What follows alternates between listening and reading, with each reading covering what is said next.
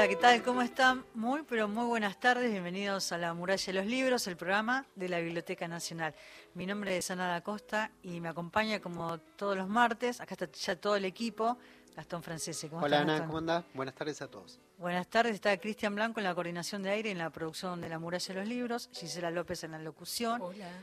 Y tenemos hoy el inmenso honor de tener en la operación técnica a nuestro querido amigo Mauro Torres. Volvió el artista un gran artista. Así que qué lindo, qué lindo que nos acompañe en el anteúltimo programa del año. Con él empezamos en... No, con... ¿Con quién? él nos acompañó mucho tiempo en la pandemia. Sí, con Marcelo fue el primero. Que recién lo estábamos recordando. sí, aquellos años. Eh, aquel tiempo que parece tan lejano, ¿no? Y sin embargo fue hace tan poco. Vamos a presentar a nuestro invitado, él es Damián Tabarovsky. Hablando de amigos, él también es amigo, él es editor de Mar Dulce. ¿Cómo estás, Damián? Un placer enorme. Hola, muchas gracias por la invitación. Gracias a vos, Damián. Es, eh, es editor, escritor. Traductor. Malabarista, ¿no? Porque hoy hay que ser un, poco malabarista para estar en una editorial y ser editor. Estudió Sociología en la Universidad de Buenos Aires, Teoría Estética en la Escuela de Altos Estudios en Ciencias Sociales de París. Publicó los ensayos Fantasmas de la Vanguardia en Mar Dulce, Literatura de Izquierda, diez novelas. Hoy vamos a hablar de su libro de ensayo Lo que sobra y del momento de la verdad. Su obra fue publicada y ha sido eh, traducida al inglés, francés, alemán, griego, ruso. Qué lindo ver esas tapas, ¿no? Mm. griego, portugués, sueco y holandés. Y sabes también que mm, eh, hace muy pocos días se abrió al público el archivo Rodolfo Fowil en la Biblioteca Nacional, ¿no? Y es un fondo, le contamos también a, los oyentes porque pueden venir a la Biblioteca Nacional y consultarlo. Obvio. Que reúne eh, mucha documentación, ¿no? Y permite también acercarnos a, a, la obra, a los manuscritos, a las cartas de Fowil. Él falleció en 2010 y la familia donó en junio del 2022 este fondo a la Biblioteca Nacional.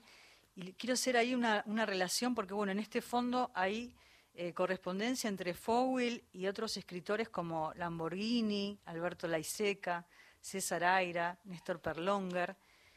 Y en literatura de izquierda se menciona, y en lo que sobra también en su libro de ensayo, eh, Damián, vos mencionás mucho Fowell, ¿no? Que vivía, ahí contás, a 100 metros de tu casa, y por otro lado estaba Héctor Libertela, que estaba a 200 metros.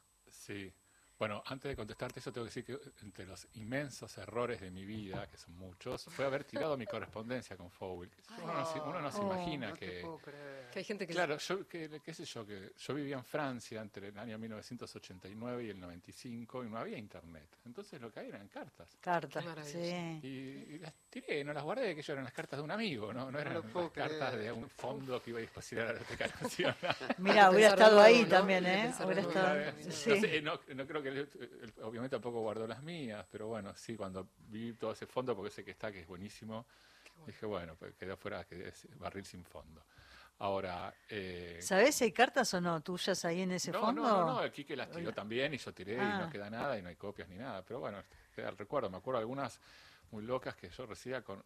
Adentro había un recorte de diario y no, había una sola línea de fútbol. Y decía, ¿y esto por qué me lo está.? ¿Y qué significa? Y el recorte no era como que vos dijeras, no sé, tal ganó el premio Planeta, que vos decís, bueno, acá tiene un sentido, sino algo que le habría interesado a él, que no sabemos nunca qué era. Que salió por carta hasta allá. Que, me lo recorté, me lo metí en una carta y yo abrí y era una nota poner de página 12 de cualquier cosa, que vos decís, ¿esto qué es? Pero bueno. Seguramente eh, pensaría que algo te iba a despertar a vos. O a él. Eso, sí, bueno. Ahora, en esa época... Qué diálogo ese, esa manera de dialogar, interesantísimo. Cuando yo escribí literatura de izquierda, que fue en el año 2004, que yo vivía en la calle Tames, en Palermo, a 200 metros hacia la derecha vivía Héctor Libertela y a 100 metros en Soler y Tames vivía Fowl. Que son los dos muy mencionados en literatura izquierda. Entonces yo hacía el chiste que ese libro era un libro para intervenir en el debate de la literatura argentina de 300 metros. 300 metros a la redonda. Y sin embargo, repasó esos 300 metros. Es un libro que circuló, está muy traducido, se lee todavía. El año que viene cumple 20, 20 años y todavía se, se menciona, se lo lee.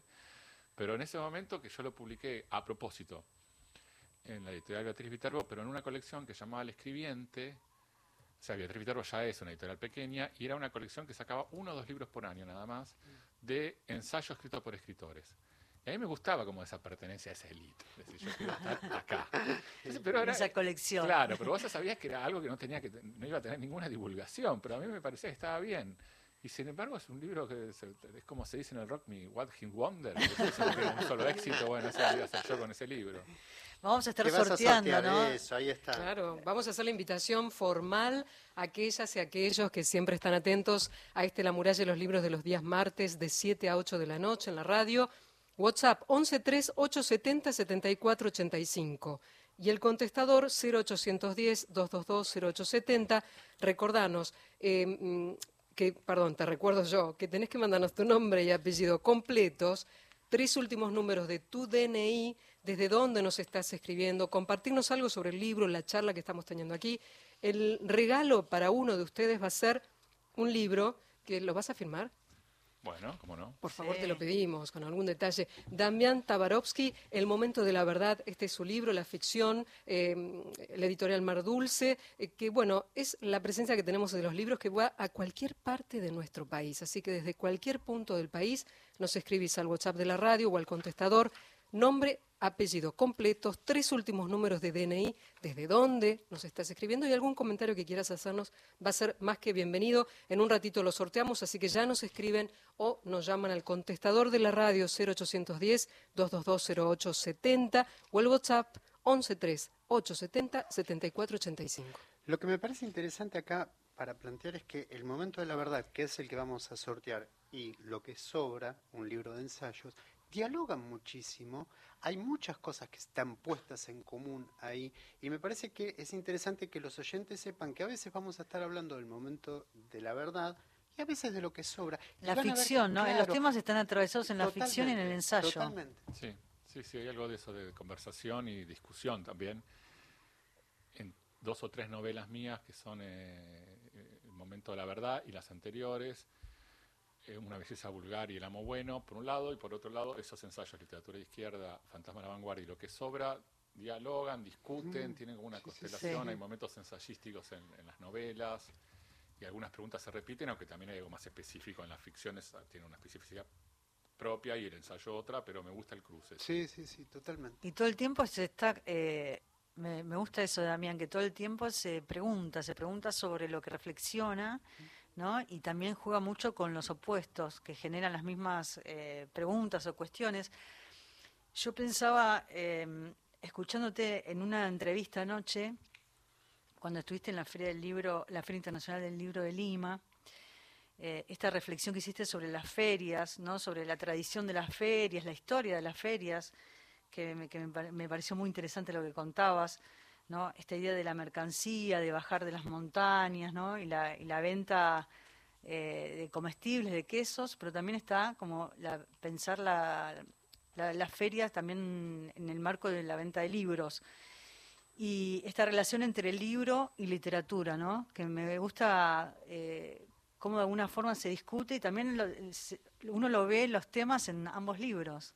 Sí, hay una tensión para mí. O sea, en general, buena parte del trabajo. Bueno, Y ahí está el editor y el escritor también, ¿no? También en Hay tensión. una tensión entre literatura y libro o entre texto y libro. Y en buena parte de lo que yo escribo eh, hay tensiones. Pueden ser estas u otras, pero es como poner bajo sospecha ciertas ideas que nos parecen obvias o remanías o que no están sospechadas, inclusive la propiedad de la lengua. O sea, la lengua es un- hoy por hoy es una mercancía, la lengua circula por, por WhatsApp, por redes sociales, por- se compra y se vende lengua, por SMS, y cada una de esas cosas tiene un costo. ¿Cuánto cuesta un carácter en un SMS? ¿Cómo se cotiza? Bueno, la lengua es, es, es- es- algo maravilloso, vivimos dentro de la lengua y los escritores lo festejamos, pero también es una mercancía.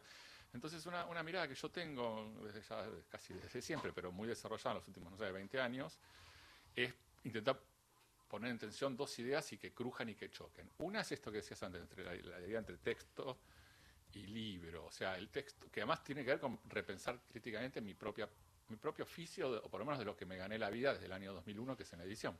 Porque buena parte de mi trabajo consiste en recibir textos y convertirlos en libros. Pensando eso me di cuenta que no son lo mismo. Que obviamente eh, son palabras diferentes y hay ámbitos en que se usan uno y otros se usan otros. Por ejemplo, en la academia, en la facultad, se usa mucho más la expresión texto y no están tan pendientes del libro. Vamos a ver el texto de, no sé, el autor X, Nietzsche. Y quizás el profesor puede decir, bueno, busquen tal edición, tal traducción, pero en general están viendo a Nietzsche, o sea, el texto. Mientras que en las librerías lo que se ven son libros y mucho menos textos.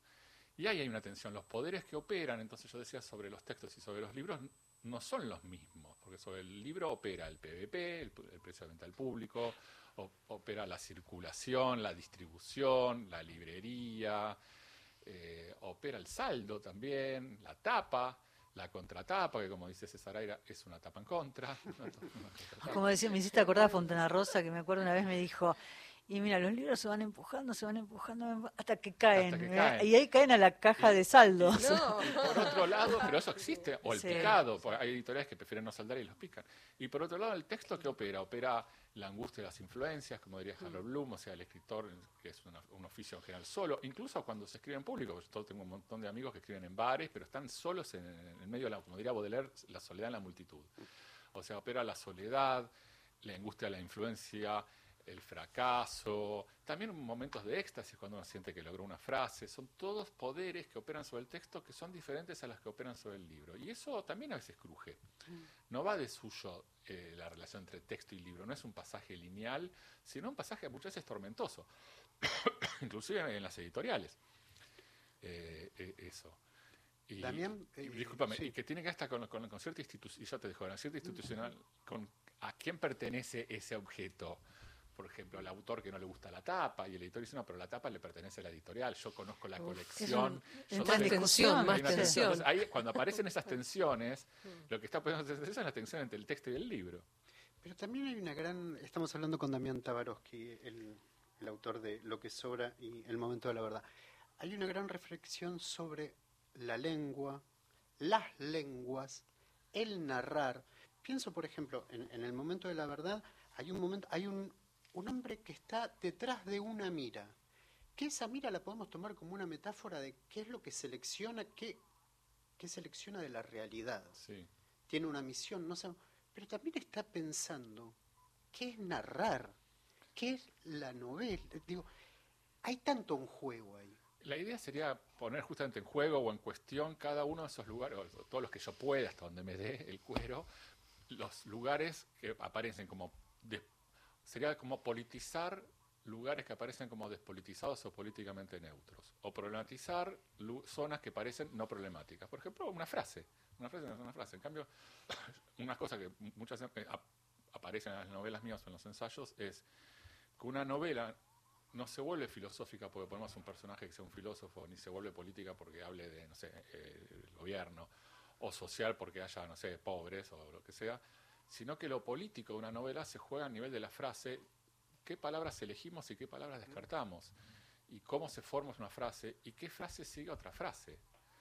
Y que esas microdecisiones son microdecisiones de política que muchas veces en muchas novelas no parecen estar pensadas en función de que siga la peripecia, siga la aventura, se cuenta una historia y atrape al lector, que es una palabra que a mí me parece hasta casi policial. Yo quiero dejarlo suelto al lector. sí, eso lo planteas en lo que sobra. no, quiero, no quiero atrapar a nadie. Entonces, pongo cada una de esas cuestiones justamente en cuestión, a ver cómo, cómo dan. Y entonces reflexiono sobre la lengua en ese sentido, como hay un campo de discusión política en la lengua que muchas veces no, no, no se explicita, no, no, no, no se demuestra, no se pone en, primer plano. Y que es buena parte de los dos o tres o cuatro o cinco temas que vuelvo y vuelvo y vuelvo, uno es ese, el problematizar esa palabra tan trivial por momentos, casi tan obvia, narrar. Bueno, pero ¿qué significa narrar? Narrar es contar una historia y, por ejemplo, yo en un momento digo, no, narrar es interpretar. Entonces ahí entramos hacia otro, vamos hacia otro campo de, como de ideas. Narrar es interpretar, tiene que ver más con la Y es también el gran mecanismo de control social del presente. Y claro, porque lo que tenemos hoy básicamente son narraciones. O sea, eh, pensemos en, expresiones que ya quizás pasaron un poco de moda, pero que se usaban en la política hace 10 años. Ahora, el relato. Eso ya era un momento así como cumbre de la oposición al kirchnerismo para criticarlo porque tenían un relato. Pero más allá de eso, lo que hay son discursos de la época. Y yo empiezo la literatura, por lo menos la que me interesa a mí como editor, como lector, y si puedo también como autor, como un contragolpe a esos discursos de la época, que son los discursos, por ejemplo, el discurso, discurso de la salud, que es un discurso binario, de sanos y enfermos, el discurso de exitosos y fracasados, que gente suelen ser discursos binarios, ¿no? El discurso de los medios de comunicación, los, los medios hegemónicos, el discurso de la justicia también, que, el, poder judicial, no, sé, no, no me a decir que el poder judicial ejerce justicia, pero digamos, esos discursos que también son, es decir, de inocente culpable. Entonces, como que intentar que la literatura eh, rompa ese lenguaje binario y genere una zona de polisemia y de vacilación, que la lengua vacile y diga, bueno, no sé, esto me lo pregunto. Por eso en, lo que sobra tiene más notas al pie que texto casi, pero no notas... Son buenísimas las notas. Y nota de nota de nota, de nota, de nota a esa remisión, claro, pero que no son notas de autoridad, o sea, no es eh, la cita, o sea, dijo Derrida dos puntos en tal texto, sino que son notas mías que yo me pregunto si lo que acabo de decir lo puedo afirmar, o sea, afirmar algo hay que tener inmediatamente ponerlo en sospecha. O sea, en todo caso yo pienso que narrar, uno avanza, narra al mismo tiempo que sospecha de la narración. Porque no es que en mis novelas no pasen nada, que muchas veces me dicen que no pasa nada, y efectivamente no pasa gran cosa, pero lo poco que pasa, la poca narración que hay, narra y al mismo tiempo sospecho de lo que estoy narrando. No lo tomo como algo ingenuo, no viene dado por sí. Intento ponerlo en cuestión recursivamente. Y me interesan esos textos con múltiples estilos, a Gaya como editor. O sea, yo edito textos de gente que muy diversa, de hecho, Mar Dulce, no sé si tiene una línea, y eso es algo que me interesa. No es una editorial que uno puede decir, bueno, es más bien minimalista, le interesa el barroco, por decir dos extremos. hay, por ahí bueno, una colección que tiene que ver con la filosofía. Sí, bueno, pero es más temática, pero no tanto temática, por, las escrituras. Le mandamos un beso a María, a que, dirige, la colección Filos, que es una hermosa colección, eh, y que además es que es, un hallazgo. Es hermosa esa colección. Es un hallazgo porque, bueno, discute también. Todo, todo Marus es una editorial que tiene muchas horas de discusión y está buenísimo. Discusión en buen sentido, no de, de problematización. Una es si se puede hacer filosofía en Argentina. O sea, ¿qué, qué es la filosofía argentina? Acá tendría que venir María a explicarlo. La próxima vienen los dos. Pero eso es. La filosofía muchas veces es ideas, conceptos que se crean en el norte, en Europa, en Estados Unidos y que en Argentina se aplican. Y nosotros decíamos, no, no, hay, hay, hay filosofía en Argentina, aunque sea a veces de temas europeos, no importa, pero hay una filosofía que tiene algún, algo que tiene que ver con acá, con, nosotros. Y se arma esta colección donde también tiene algunas traducciones, Maruse, casi el 40% de la editorial son traducciones, y también en Filos la colección esta tiene traducciones, pero hay mucho autor argentino, joven, primero, segundo libro de filosofía. Pero volviendo al otro que decía del ensayo, de la ficción, perdón, en Mar Dulce, aún con todas esas diferencias, autores que escriben con una velocidad extrema en su prosa y otros lentísimos, me interesan que en algún punto, en algún lado, todos reflexionen críticamente sobre su praxis eh, y que eso se vea en el texto. Ese sería como el criterio de publicabilidad, para usar una expresión que usaba un amigo mío muerto, de amigo de todos, muerto hace tiempo. Sí, Luis Chitarroni en una época empezamos gran editor. a, gran editor, yo fui él me publicó dos libros y yo le publiqué uno a él en mi época cuando yo era editor Interzona y jugábamos, había una publicidad en la década de no sé. Que ahora se volvió a reeditar, ¿no? El de Luis en puede Interzona. ser, la del no se van reeditando. Eso, sí. es el que no se conseguía. No. Bueno, pero había una publicidad de, una empresa de pinturas que decía gran poder de gran poder cubritivo, que no existe en el diccionario. Entonces nosotros empezamos a inventar palabras con Luis, por mail, ¿no? Entonces apareció el nivel de publicabilidad, pero lo empezamos a usar. Entonces, para que tenga nivel de publicabilidad, Mar Dulce, una novela, tiene que cumplir este requisito de que de alguna manera piense críticamente lo que está haciendo, aunque una sea de un estilo y otra de opuesto, hay un piso de, de sospecha en la en los lugares comunes, por decirlo de alguna manera. Sospecha. Hay eh, como una, una especie de fibra. Vos recién hablabas de, mm, de, estos poderes que operan en el texto y también hablabas de este mundo, de este universo ¿no? que gira eh, alrededor del autor y hablabas del bar, de la soledad. Inmediatamente pienso en Martín Cohen, que es un escritor que va a escribir a los bares. Y Martín, en algún momento vos lo citás que él dice que es una época en que los escritores viajan más que sus libros, ¿no? Eh, llegan los escritores, pero los libros no se consiguen en muchos lugares que uno, que uno recorre en el país y fuera del país.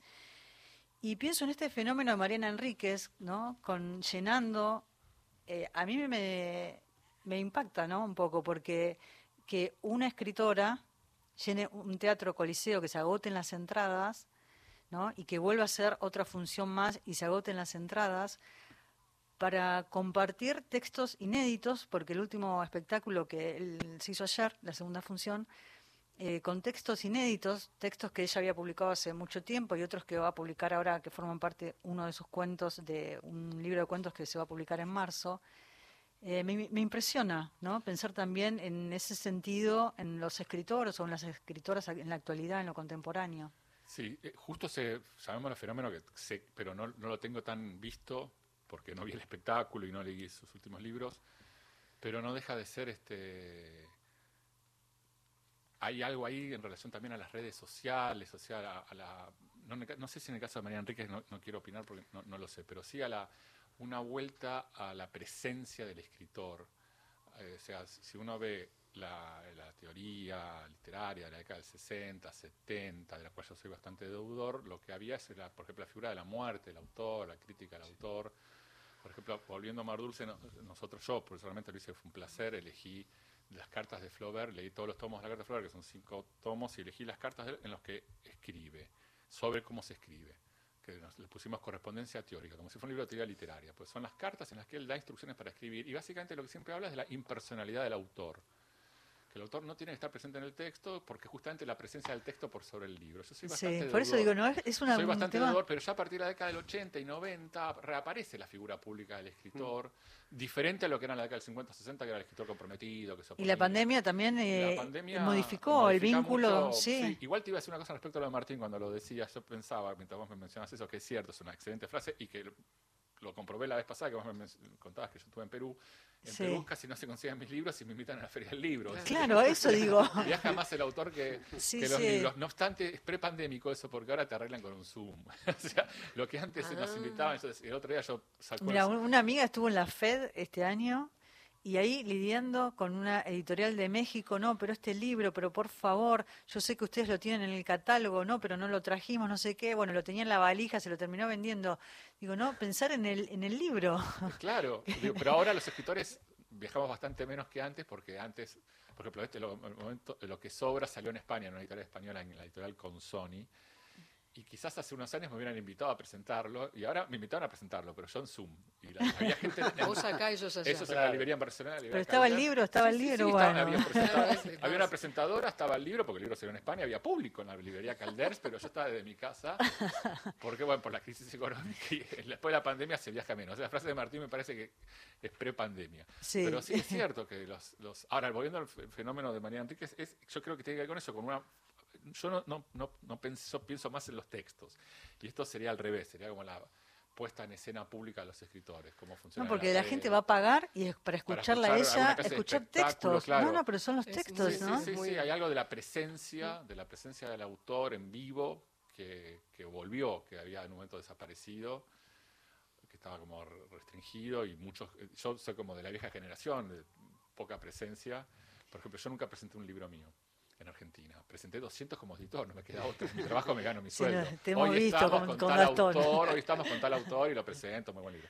Ahora, yo en acá eh, nunca presenté un libro, no, y escribí como 15. Pero sí, a veces afuera, como me, mi mujer me jodía en una época, que lo, ah, lo haces por plata, porque te, invitan a España y que vas a presentar el libro, acá no lo presentas. Pero, pero eh, soy como de la idea del escritor un poco Detrás del libro.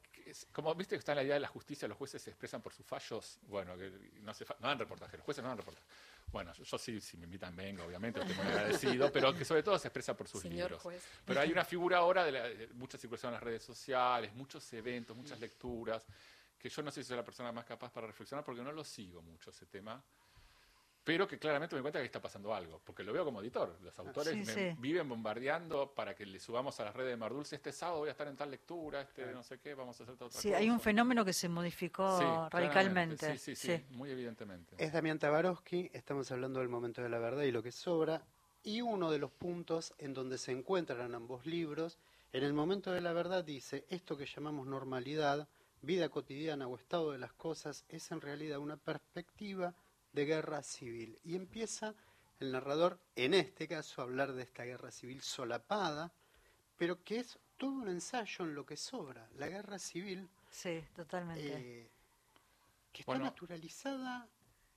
Sí, así pienso yo en los libros, como una vaca que rumea. O sea, se re- tienen alguna repetición mis libros, porque es como decir, bueno, hasta acá llegué y en el siguiente retomo. Pero, como pero, escena del capítulo pero- anterior. pero guarda, guarda, con, porque la repetición siempre enriquece. Sí, sí, sí, siempre no te- trae- te- es sí, claro, por eso digo, como que romé, claro. como rumiar, y digo, bueno, el, el capítulo de la guerra civil solapada, que está en lo que sobra, sale de esta intuición que está en este libro, el anterior, El momento de la verdad, que es una ficción, y en el siguiente es un ensayo, lo, lo desarrollo mucho más.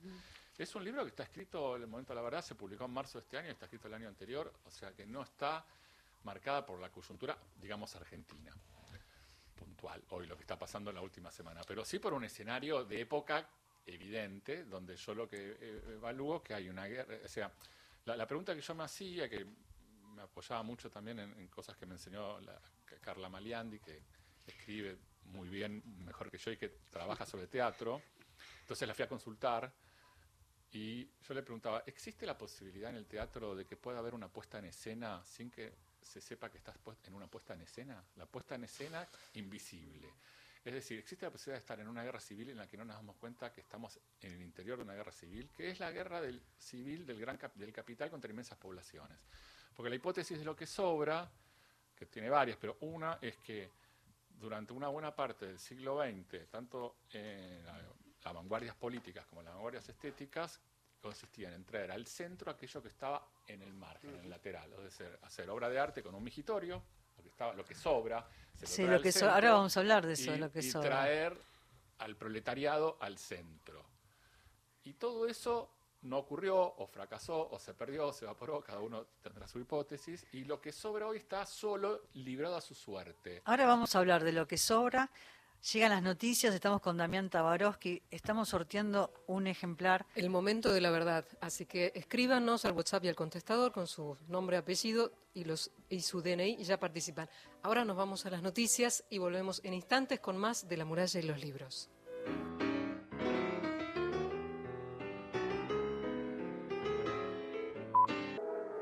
Continuamos en La muralla y los libros.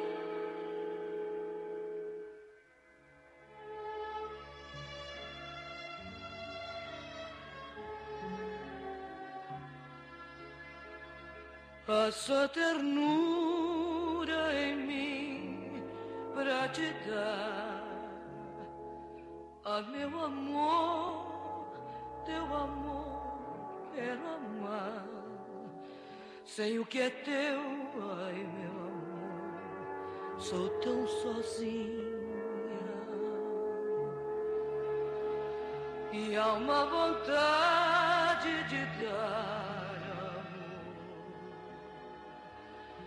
de ser amor pro teu carinho, de ver sorrir o teu sorriso, de tua boca ouvir ternura. Ai, meu amor, teu amor, quero amar. Meu amor,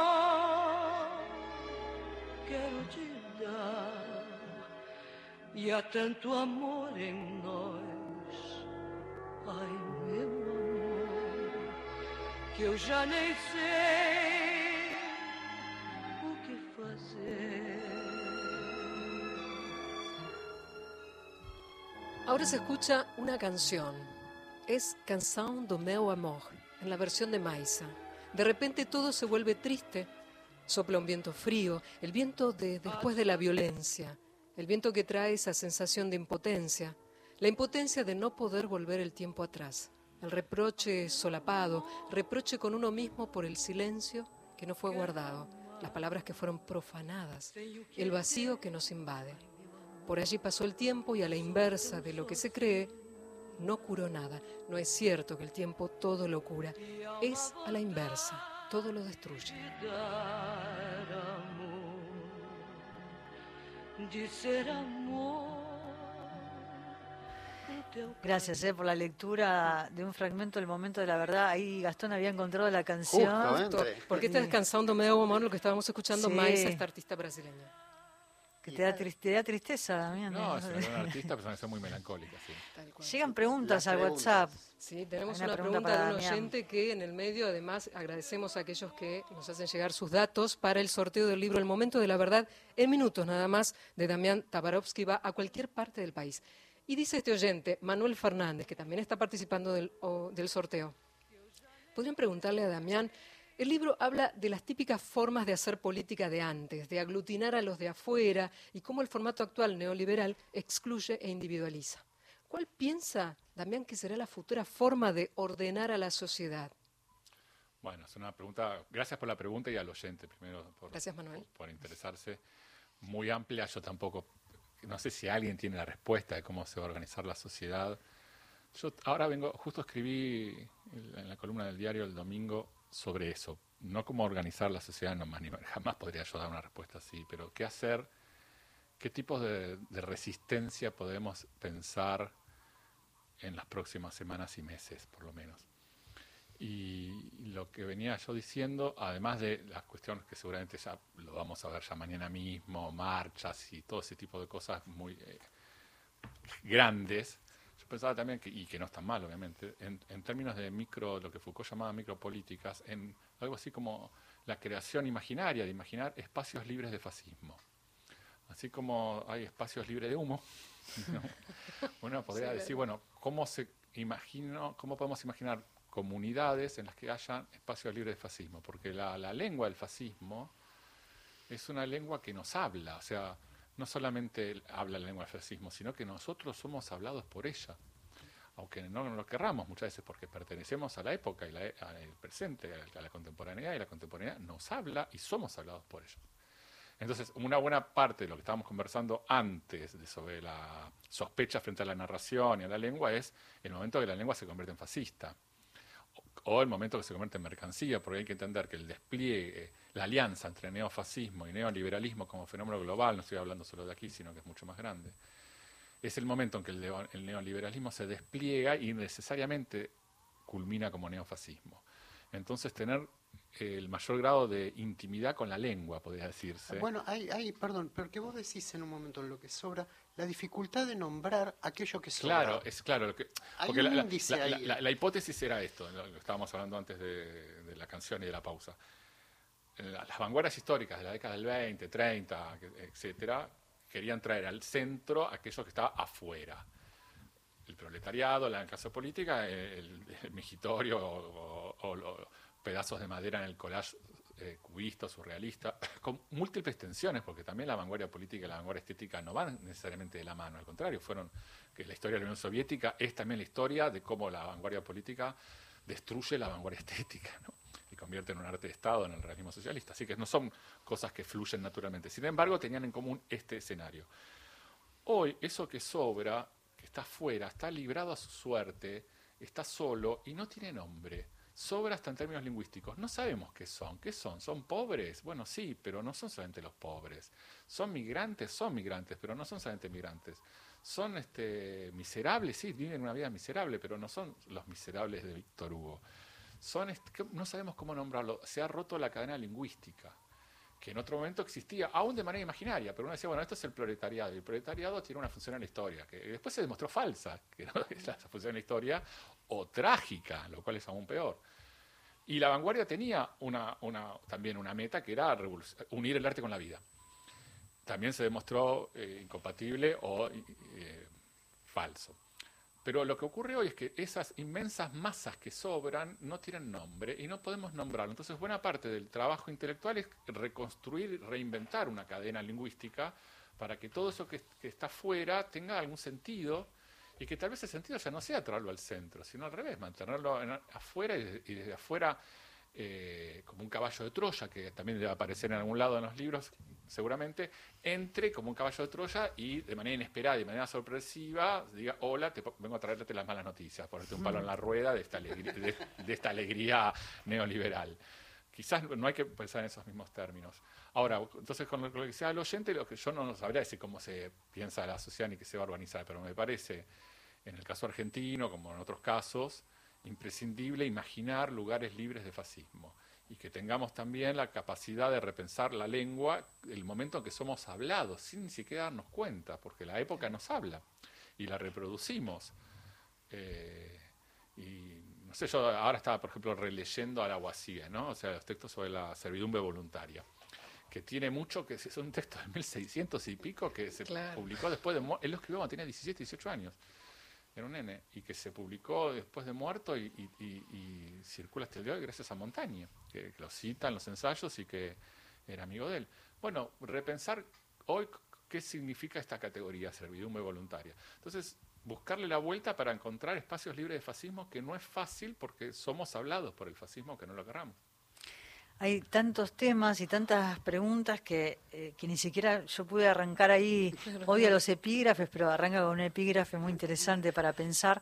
Todo el tiempo está eh, en tensión eh, las artes, la política, ¿no? la sociología, el cine. eh, y que se va cuestionando a medida que va escribiendo y cuestiona lo que escribe, lo que piensa, las reflexiones. Hay muchísimo para hablar con, con Damián Tabarovsky. Nos quedan acá papeles, preguntas. Guarden todo para el próximo programa que venga Eh, Damián y acompañado. Sí, y vamos a seguir hablando de lo que sobra. Me encanta este libro de ensayos editado por Mar Dulce, Damián Tabarovsky, y el otro libro que estamos sorteando, El Momento de la Verdad. Que en un minuto, en unos minutos más, ya vamos a definir quién es el ganador o ganadora de aquellos que se han comunicado. Gracias a la gente de Tucumán, de toda la provincia de Buenos Aires, de algunos lugares. Creo que nos escribió también, lo digo cortito, Milton René Ordóñez del CID. Lo escucha, nos escucha desde la Ciudad de México. Ah, le mandamos un beso enorme. Gracias, gracias por estar ahí. Envidia por estar Sí, nos vamos para allá. Damián, gracias. eh. Te quedas unos Damián. minutos más, Sí, así supuesto, cuando sí. hagamos el sorteo Firmamos Lo también. firma. lo firma Damián. ¿eh? Gracias, un No, placer Muchísimas enorme. gracias por la invitación, en serio, triple agradecimiento, porque además del agradecimiento por la invitación, tengo como un, un corazón en, en lo público, entonces que sea de la Biblioteca Nacional, la Radio Nacional, para mí tiene un valor agregado. Así Bueno, que queda ahí abierta la, la invitación para que vengas para con María próxima. Bueno, y para bueno. seguir hablando porque yo amo los libros de ensayo y este cruce entre los dos, Mm. entre ficción y ensayo, eh, para hablar de tantos temas y todo el tema de la vanguardia que me encanta eh, y que aprendí muchísimo leyéndote, así que queda ahí pendiente la invitación. Damián Tabarovsky, hoy en la muralla de los libros. Vamos a la música. Sí. Una gran interpretación de Lidia Gorda, Tangas, Después contamos por qué este tango.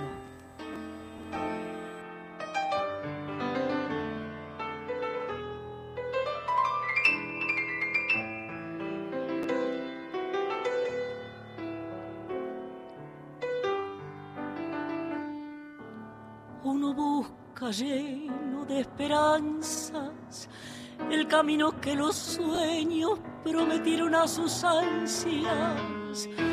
Sabe que la lucha es cruel y es mucha, pero lucha y se desangra por la fe que lo empecina.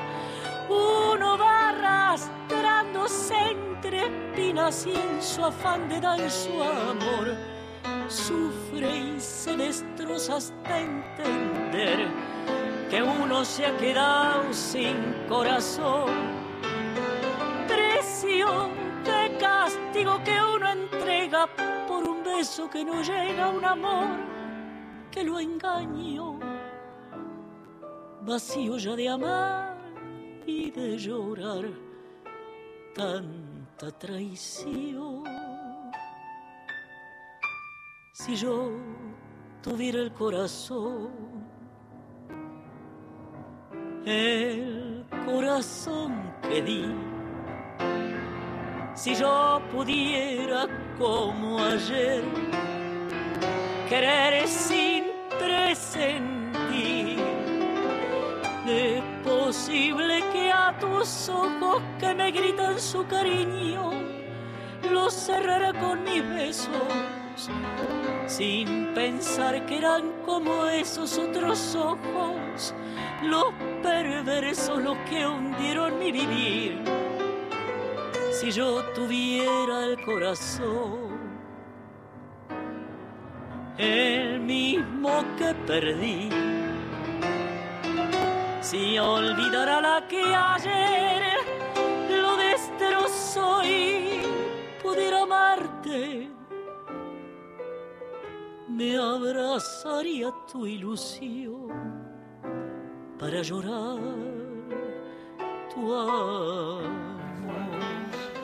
19.46 y así se está yendo uno de los entrevistados y ya llega otra Firmó, voz. pero firmó, ¿viste? Pero Nos- Está firmado, ¿no? Firmó Lo el dedicó, momento de la qué verdad lindo. para este oyente y ya develamos quién es el ganador mientras decimos que esta voz, claro, Lidia Borda siendo uno. Borda. ¿Qué decir?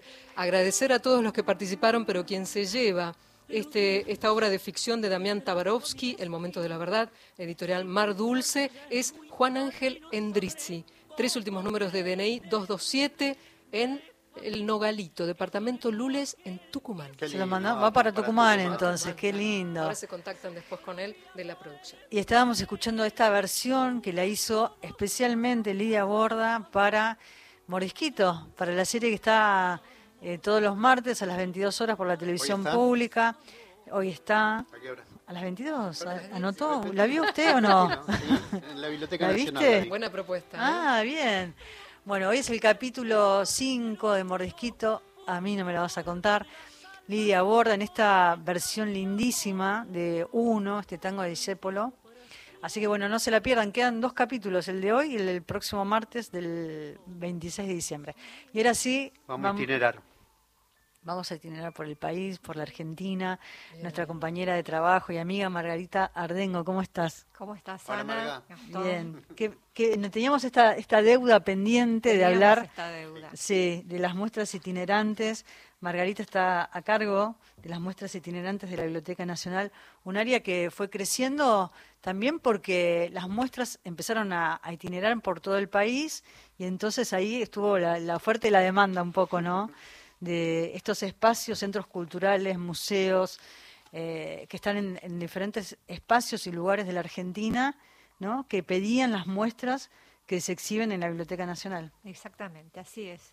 Se empezaron, a- empezamos a notar un interés por las itinerancias ya en el año 2013 y 14, por eso en el, en el 2015 se le se dio la necesidad de darle una forma como de un programa para que eso funcione en forma más o menos autónoma. Eh, y bueno, así fue creciendo, creciendo, y la verdad que tuvimos un cierre de año espectacular con eh, 28 itinerancias por todo el país. Es ¿sí? muchísimo. Es muchísimo, sobre todo porque el año pasado tuvimos apenas 13. Fue difícil remontar después de dos años de inactividad por las pandemias y los cierres, tanto de la biblioteca como de los organismos que nos solicitan, porque lo que hay que marcar es que trabajamos sobre las agendas de otros organismos, ¿no? ya sean organismos grandes como centros culturales, museos u otros más pequeños como bibliotecas. Sí. Acá, acá tengo algún- los números, y son dale.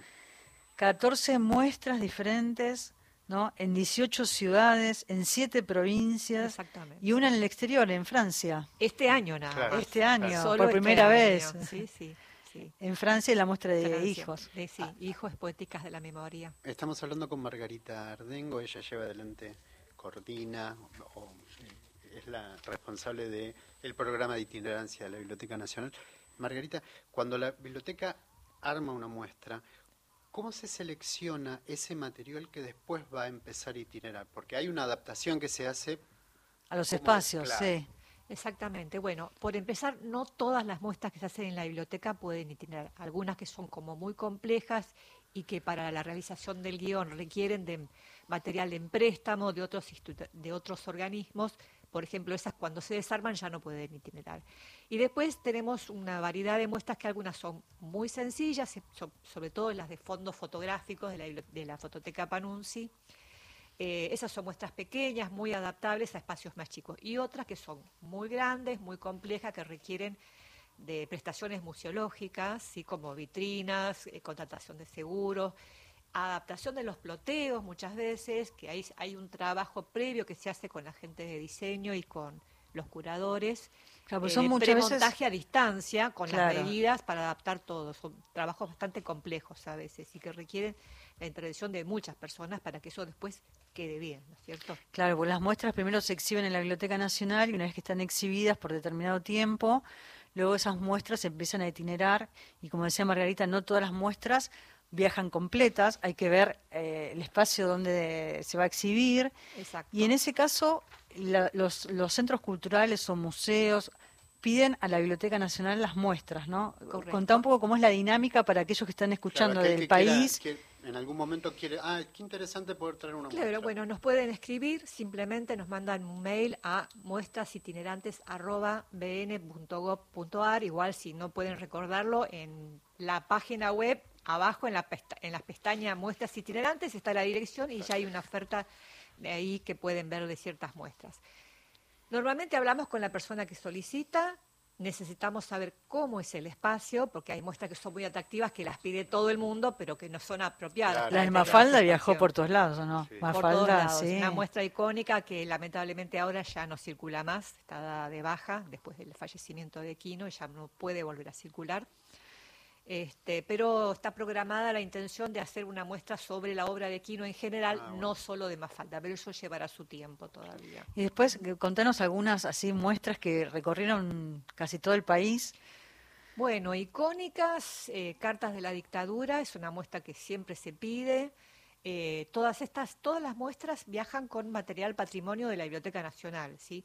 Menos las que son, por ejemplo, historietas por la identidad, que es una muestra muy pedida, que es un trabajo hecho en conjunto con abuelas y con eh, una serie de dibujantes que donaron eh, sus dibujos, ¿sí? Para realizar esa muestra. Es una muestra que apunta a la búsqueda de familiares desaparecidos. Eh, Y después hablabas de, de muestras eh, en cooperación también, y tiene que ver acá el- la que se hizo de Guillermo Enrique Hudson, ¿no? La, eh, Carlos Fernández Balboa, que es el compilador, y está el texto de él en el catálogo, en el libro catálogo. Sí, correcto. Ahí fue algo mm, eh, compartido, ¿no? Entre la Esa fue biblioteca y una- el Una museo. coproducción, sí, es la primera vez que la biblioteca sale, a su vez luego de itinerar, con un patrimonio que no es de la Biblioteca Nacional, sino que pertenece al, al Museo Provincial Guillermo Enrico Hudson. Ahí hicimos tres itinerancias durante este año y la verdad que fue muy bien recibida porque de alguna manera eh, cumple con eh, la premisa de- del patrimonio, pero también es divulgadora respecto de la ecología, del cuidado del ambiente. Fue una linda experiencia esa. Sí, y mm, eh, además hablábamos de, de las muestras, está también, hablabas de las fotografías y otra muestra también que itineró mucho fue la de retratos de escritores argentinos, ¿no? Las fotos de Rafael Calviño. Exactamente. Y eh, Horacio Quiroga. La de Horacio banquete Quiroga, qué lindo, del banquete a la selva. Del banquete a la selva y por la fuerza del trabajo. Otra muestra eh, fotográfica muy importante que también es muy pedida. Estas, eh, estas muestras están en la página web de la biblioteca, ¿se pueden ver algunas imágenes o no? Están los datos, pero sí se pueden ver también alguna imagen. Y fue interesante, no sé si estamos en comunicación telefónica, no, porque queríamos que, que den testimonio muchos, bueno, algunos de las personas que formaron parte en este caso del museo de eh, Guillermo Enrique Hudson, del museólogo Carlos Fernández Estuvo Balboa, que, es- que nosotros, fue compilador, a- lo, entrevistamos radio. Sí, sí, nosotros, sí, del Museo Histórico Provincial, que como decía Margarita, la primera vez que se comparte, ¿no? el material y la curaduría de la muestra, pero también eh, queríamos tener otros testimonios para contar un poco cómo es la experiencia, ¿no? Desde la biblioteca y en esta dinámica que es directa, ¿no? Porque hablan directamente con vos y se piensa en los espacios, eh, se viaja para montar la muestra. Yo estuve en la de. Landru de Mar de Plata, que fue Ah, lindísima. hermosa, hermosa muestra. La- en la inauguración, la cantidad de gente Hermosa que muestra. recorrió, que, vi- que vino a visitar esa muestra, fue Exacto, impresionante, Exacto. impresionante. La de Rodolfo Wall, También, también. que fue una, una muy linda muestra que hizo la Biblioteca Nacional. Sí, muy linda muestra también, muy interesante. Son todas muestras muy pedidas, hay distintas temáticas. La de Ex Libris es una muestra muy valiosa, Libris, hermosa esa, muestra. sí.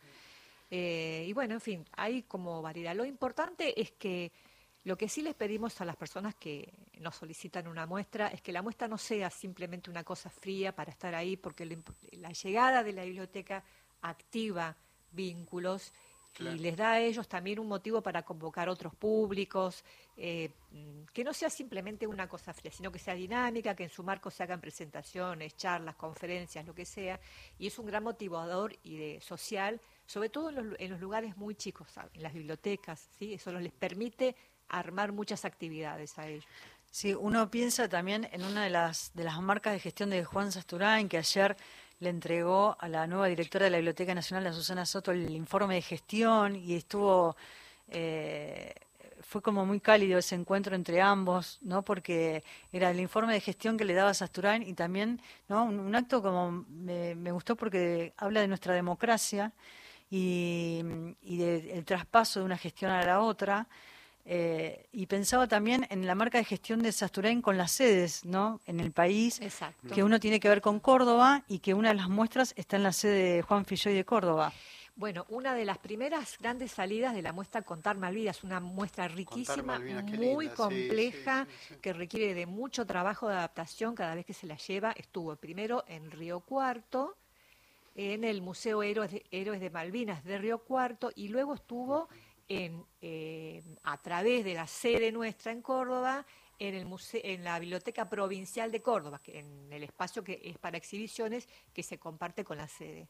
Eso fue un trabajo muy importante también. Me acuerdo cuando se inauguró la muestra en la Biblioteca Nacional, ¿no? Qué motivo que fue ese momento. Lloramos todos, la verdad. Sí, todos llorando, ¿no? Porque fue una muestra impresionante. Muy, muy emotiva porque además participaron en la, se hizo de esa muestra desde la mirada de los excombatientes y ellos estuvieron presentes. Eh, con las cartas, ¿no? Exhibidas. exactamente. Estamos hablando con Margarita Ardengo.